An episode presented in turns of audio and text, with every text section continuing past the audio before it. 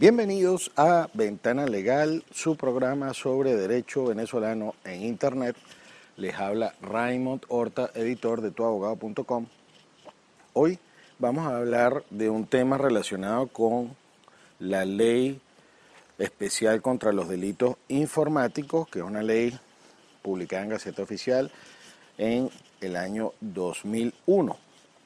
En ese mismo año, por cierto, se publicó la eh, ley de mensajes de datos y firmas electrónicas, que es una ley que le da valor probatorio a toda la información inteligible en formato electrónico, de conformidad a lo establecido en su artículo número 4, y eso abre el, o cambia el paradigma de lo que era el documento, como lo veníamos conociendo en formato común de papel u otro documento, y se le da el carácter de soporte a todo lo que es el mundo digital. Pues bien, hemos, eh, a principio de año se hizo, eh, se difundió una noticia en la que en una cuenta de Twitter, una persona bastante famosa, eh, difundió una fotografía que hemos estudiado a los efectos de establecer doctrinariamente si se trata de pornografía o no, y en virtud de que la ley contra los delitos informáticos, en su artículo 24, establece que la exhibición pornográfica o la exhibición de material pornográfico que cualquier medio eh, que involucre el uso de tecnologías de información, exhiba, difunda, transmita o venda material pornográfico reservado a personas adultas sin realizar previamente las debidas advertencias para que el usuario restrinja el acceso a niños, niños y adolescentes, será sancionado con prisión de 2 a 6 años y multa de 200 a 600 unidades tributarias. Se ha puesto de moda o hay una última eh, ola de llamadas divas o que a través de las cuentas de Twitter están enviando información, tienen muchísimos seguidores esto no sería ningún problema siempre y cuando no exista violación a la ley.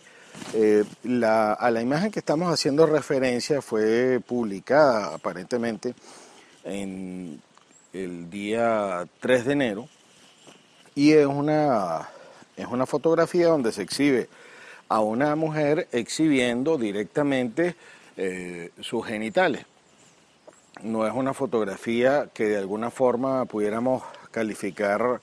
como artística puramente en virtud de la exhibición de los genitales y hemos hecho una revisión de lo que es el concepto de pornografía y hemos encontrado, eh, esto lo encontramos fue en Wikipedia, existen distintos tipos de pornografía, está la pornografía donde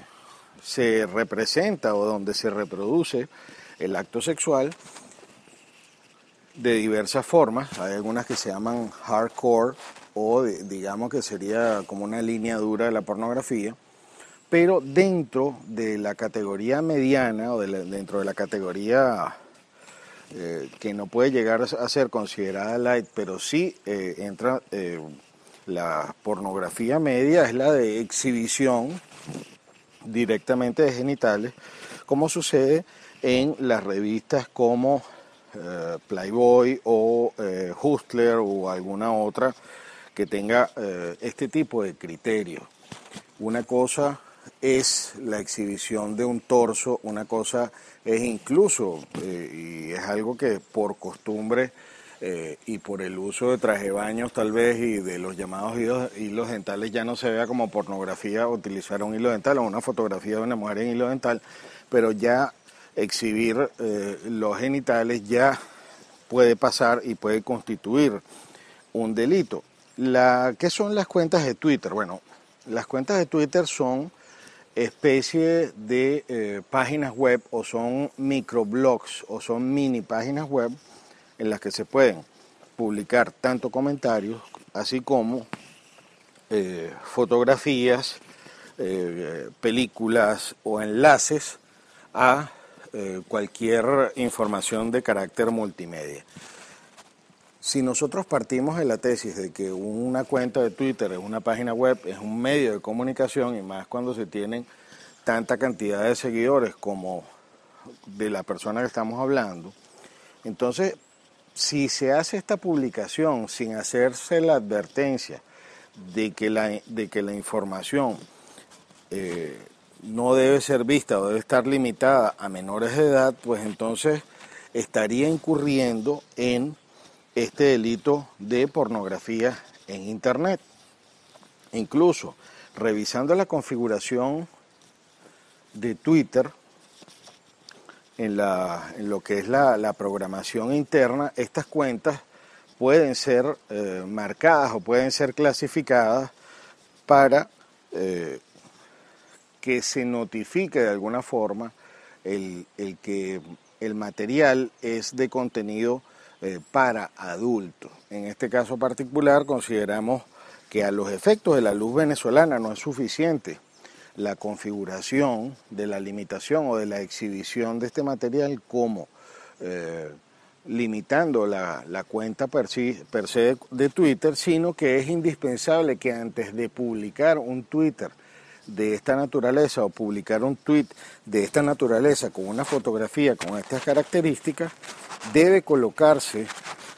en, el enlace que es material pornográfico. Incluso eh, es posible que hasta no sea eh, técnicamente posible hacerlo porque en el caso de Twitter existen lo que son navegadores especiales para Twitter en los cuales si la persona hace eh, o señala o agrega la fotografía, es posible que la fotografía se exhiba directamente antes de la advertencia. Porque cómo debería funcionar esto o cómo funciona la mayoría de las páginas web. Una página web pornográfica que cumpla con los requisitos de ley no tiene una entrada directa sin la advertencia de que ese sitio es solo para personas mayores de edad que en el caso de nuestro país es 18 años. También habría que hacer una revisión a los efectos de investigar la difusión de este tipo de fotografías a través de las compras por mensajes de texto. Existe una forma de comprar este tipo de fotografías a través de eh, envío de mensajes de de texto SMS a determinados números y devuelven fotografías de este tipo. De hecho, tengo entendido que la fotografía que se publicó de esta persona en internet tenía eh, un logotipo de un servicio de venta de fotografías a través de, de teléfonos celulares y como sabemos en nuestra población que es bastante particular y especial eh, en cuanto al uso de tecnologías por su alto índice de, teléfonos celulares per cápita, eh, pudiéramos estar en presencia que también se está cometiendo este tipo de delitos a través de la venta de eh, mensajería de texto, por cuanto estos teléfonos celulares, si bien pueden haber sido adquiridos en principio por los padres y representantes, pudieran estar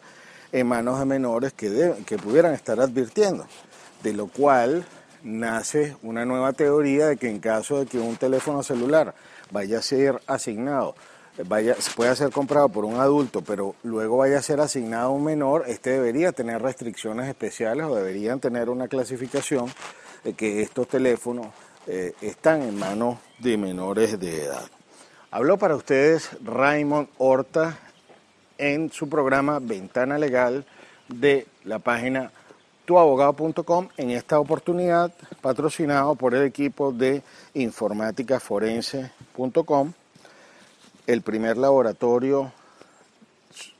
de delitos informáticos en Latinoamérica,